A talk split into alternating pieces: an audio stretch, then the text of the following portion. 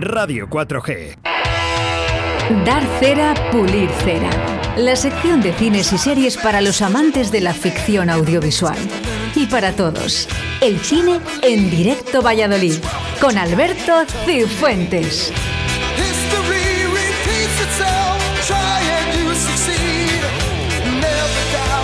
Fieles a nuestra cita y con el cine y con Alberto Cifuentes, buenos días, ya un clásico en directo Valladolid.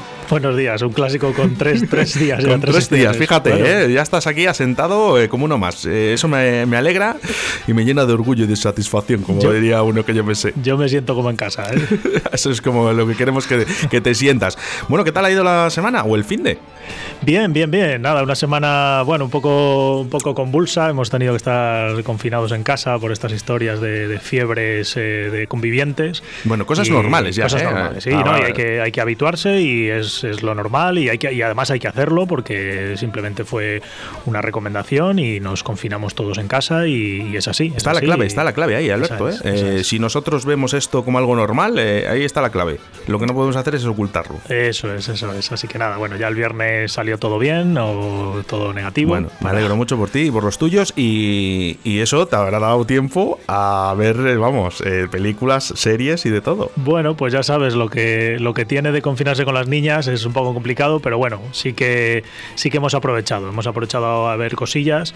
Eh, como hemos venido diciendo en las, las últimas semanas, eh, los cines siguen cerrados, sigue habiendo estrenos en los cines, pero siguen cerrados. Pero bueno, las plataformas, streaming y tal, nos siguen dando posibilidades de ver, de ver cosas. Bueno, ¿qué, hemos visto por ahí? Es, eh, ¿Novedades de, de, esta semana? Pues mira, vamos a, vamos a hacer novedades de cine, aunque como, como comentaba, los cines en Valladolid siguen cerrados y no hay posibilidad, pero bueno, tenemos tres, tres estrenos destacados. Em, bien, para no ver ahora, entiendo, pero bueno, con el tiempo, pues que, la gente se las pueda ir anotando. Sí que me gustaría, antes de nada, recoger un poco el espíritu de, esta sección, en la que, como hemos comentado desde el primer día, es una sección dar cera, pulir cera, en la que desde mi punto de vista personal hablaremos bien o mal de dar cera, pulir cera de determinados productos, series o películas. Eh, pero bueno, que al final es cine y sobre gustos no hay nada escrito. El otro día, eh, echando un vistazo por Twitter, mm, vi un tuit que me pareció muy interesante para comentarlo aquí, leo, lo leo literal, eh, es un tuit de Reflexionando Series que dice, si una película no te gusta, no pasa nada, si un género no te gusta, no pasa nada. El cine es un descubrimiento, es la búsqueda de lo que nos llena e ilusiona. A los que predican la objetividad u, obligatoriedad, ni caso. Experimenta y descubre.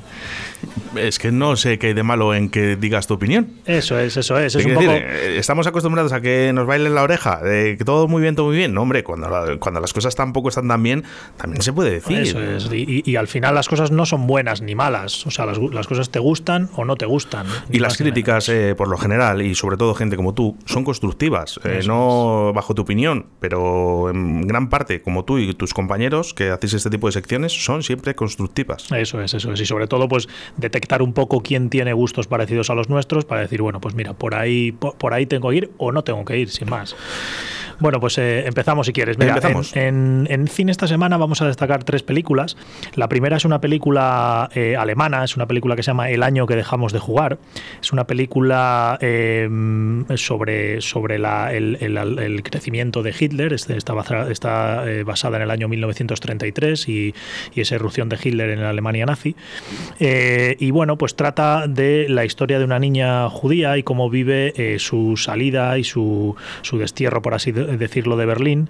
Está basado en una novela, eh, está basado en una novela alemana que tuvo mucho éxito y que han, y que han trasladado ahora al cine. Es una película que yo recomendaría, eh, es una película que yo comparo con El niño del pijama de rayas, que también estaba basada en una novela, también eh, ambientada en la época nazi de campos de concentración, pero con cierto, un cierto aura buenista o positivo por, por, tener a los niños, aunque bueno, luego pueda tener y, pueda tener cierto carácter también un poco de, de todo, la, de lo, lo mal que se vivió en esa época.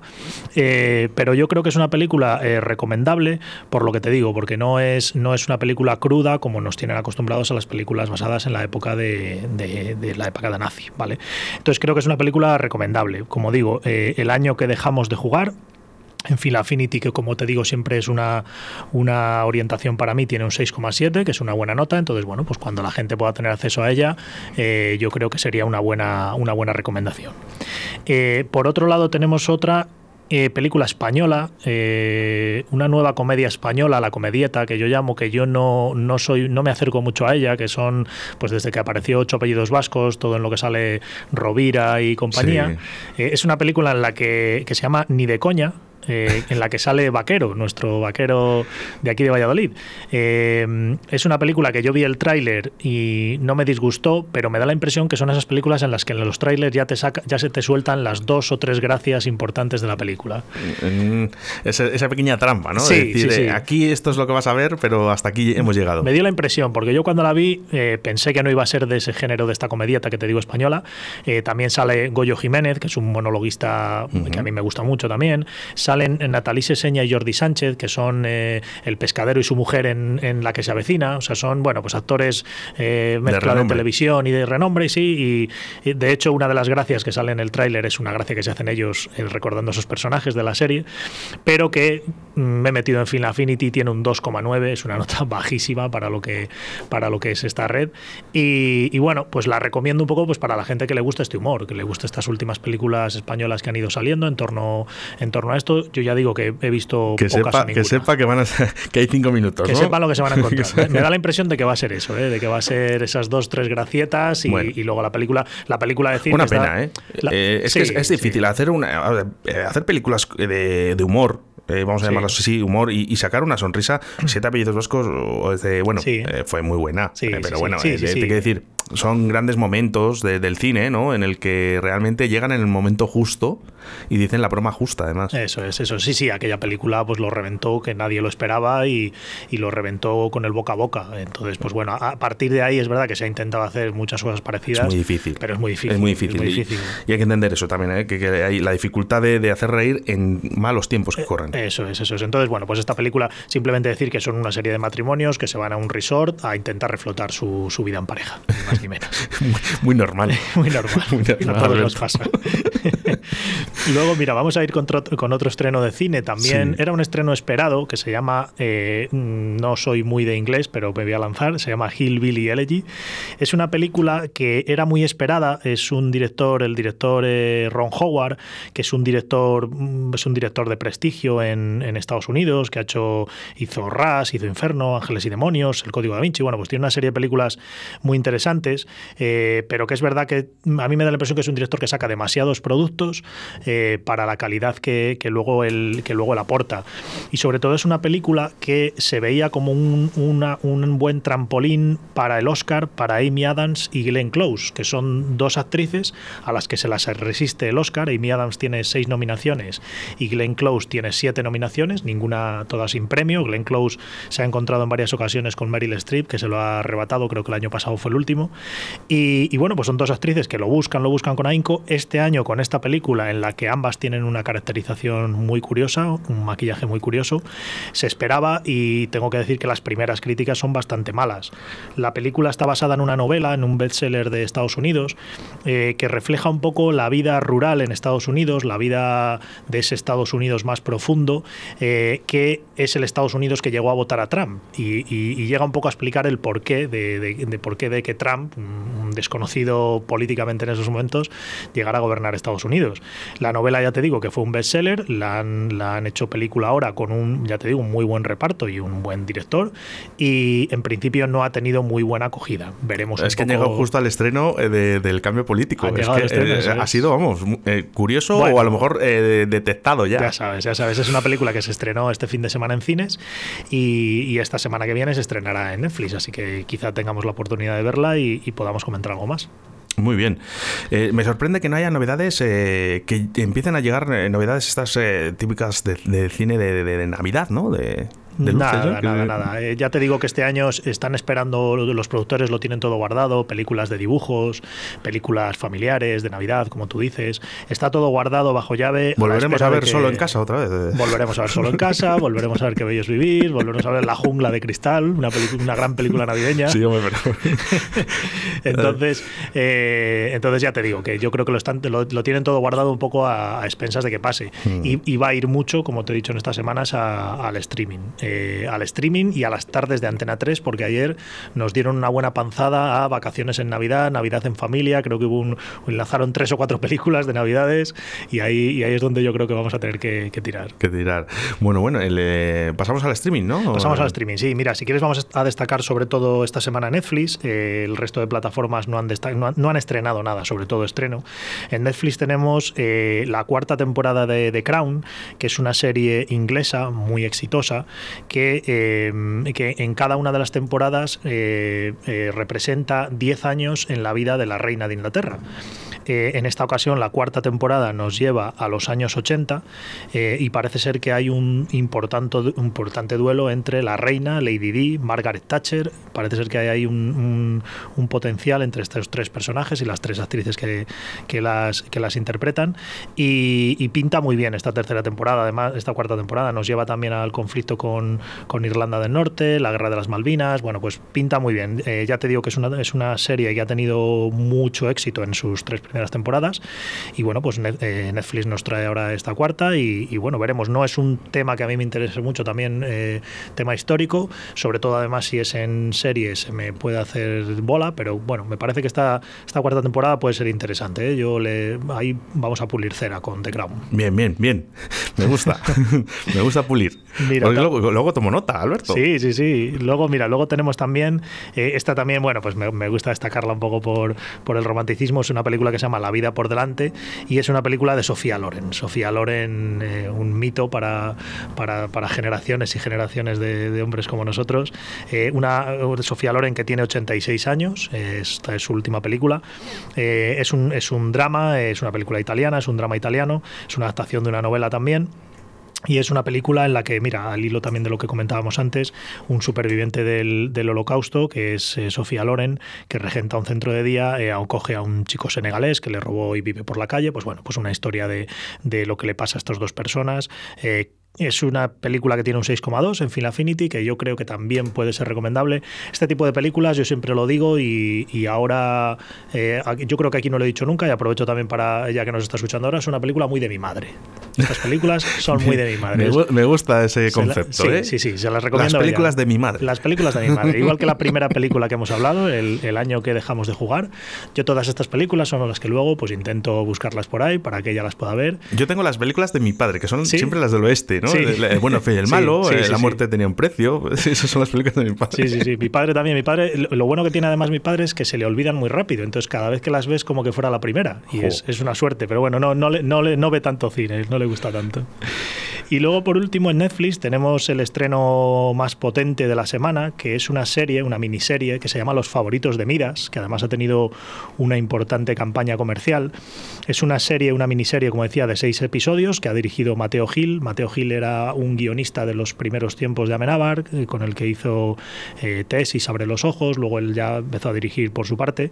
Y, bueno, llevaba ya un tiempo apartado, aparece ahora con esta, con esta miniserie en la que el protagonista absoluto, por así decirlo, Luis Tosar, uno de los mejores actores del panorama nacional.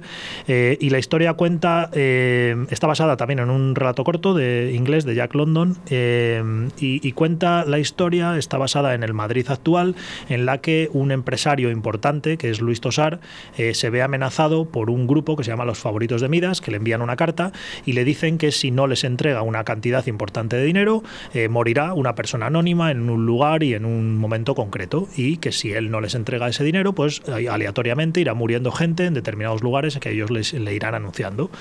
Este fin de semana yo he podido ver el primer capítulo, me está muy bien, eh, a mí me ha enganchado. Tengo que decir que me gustan mucho las miniseries, es decir, que, que son estos seis episodios y no va a haber más. y, ya, y yo para mí. Fíjate, me gusta hasta el título. Y muy bien, muy bien. Y luego es lo que te decía, la campaña, han hecho una campaña muy buena en la que los propios favoritos de Midas, eh, por ejemplo en Madrid tenían un desplegado un cartel grande en una zona comercial de Madrid, no sé en cuál sería, advirtiendo a la gente de que por favor no vean esta serie eh, y amenazando, incluso por Twitter, pues han, creado una cuenta amenazando a la gente para que, para que no vea esta serie y no dé bola para que ellos no sean descubiertos. Entonces, la verdad es que ha sido, ha sido una campaña muy interesante. Ya te digo, yo he visto el primer capítulo, me ha gustado, me ha, me ha parecido que está muy bien y sobre todo por lo que te digo, al ser una miniserie, a mí me interesa mucho el hecho de que se vaya a acabar. Me cuesta mucho engancharme a series.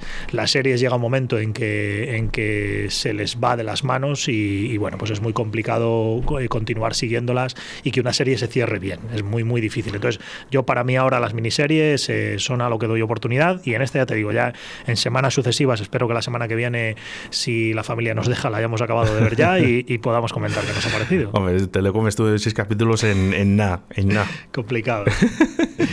Y, nada más, si quieres, luego por último, eh, teníamos hmm. algún, alguna cosilla más, pero ya te digo que no son estrenos. Por último, yo sí que quiero recomendar eh, una serie que he estado viendo, que nos queda el último capítulo que, entiendo que podremos ver hoy, que es la serie Patria, eh, que es una serie basada en la novela de Fernando Aramburu, sobre un poco la, época de ETA en el País Vasco. una... Siempre llama la atención ese tipo de casos aquí en España. Sí, sí, sí, llama mucho la atención. Además, la novela ha sido un bestseller aquí en España, la han adaptado ahora a la HBO, es una miniserie también de ocho episodios. Eh, y sobre todo cuenta el enfrentamiento de dos familias, una familia cuyo hijo entra en la banda terrorista y asesina al padre, al cabeza de familia de la familia contraria, en la que son muy buenos amigos, los padres, los hijos son muy buenos amigos, y sobre todo ese conflicto que se vivió y cómo se vivió en, los, en, la, en el País Vasco más rural, más interior, eh, la gente cómo tenía miedo a, mostrarse en contra de ETA y cómo la gente, pues bueno, y, todo lo que se vivió en ese momento. Es una serie que está muy bien, yo quizá la hubiera cortado un poquito, son ocho capítulos y ya te digo, pero vamos, eh, está muy, muy bien hecha. La, dejado en seis. La hubiera dejado en seis, sí, sí, sí, la hubiera dejado en seis totalmente. ¿eh? Hay, hay cositas por ahí que se hubieran cortado, imágenes que repiten, pero, pero vamos, en general está muy bien. Ya te digo, me falta el último capítulo en el que todo el mundo dice que hay que llorar y que se llora mucho. Entonces, bueno, pues veremos a ver cómo, cómo finaliza, pero vamos, desde aquí la recomiendo fuertemente. Bueno, entonces eh, pulimos. Pulimos. Pulimos. Hoy, hemos, hoy hemos pulido mucho. Bastante, bastante. Has venido, te ha dado tiempo. Menos eso de vaquero que no le he querido dar mucha cera por, por el hecho de ser patriota. Eh, bueno, hay que decirlo, vamos, a, vamos a reiterar, la crítica son, son siempre constructivas y bajo una opinión de una persona. Eh, es libre de opinar lo que quiera. Sí, sí, sí. Pues vamos, yo por mi parte, vamos, le hubiera, dado mucho más cera, pero bueno, vamos a darle el beneficio de la duda y sobre todo, pues que tendrá su público. Eso es. Bueno, pues Alberto, ¿nos quedamos algo? No nos quedamos nada, ya hasta la semana que viene. La semana que viene, pues muchísimas gracias por estar aquí en los micrófonos de Radio 4G en directo Valladolid el próximo lunes. Más cera y más eh, pulicera. Muchísimas gracias, Alberto. hasta el próximo lunes. Venga, hasta luego.